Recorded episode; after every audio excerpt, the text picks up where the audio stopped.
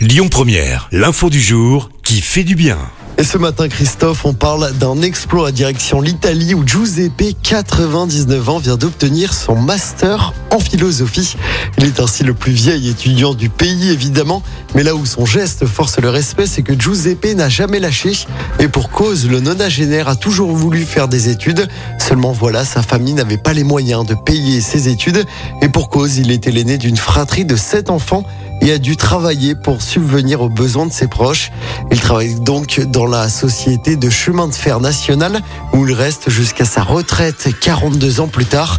Mais Giuseppe persiste et décide donc de reprendre ses études une fois à la retraite.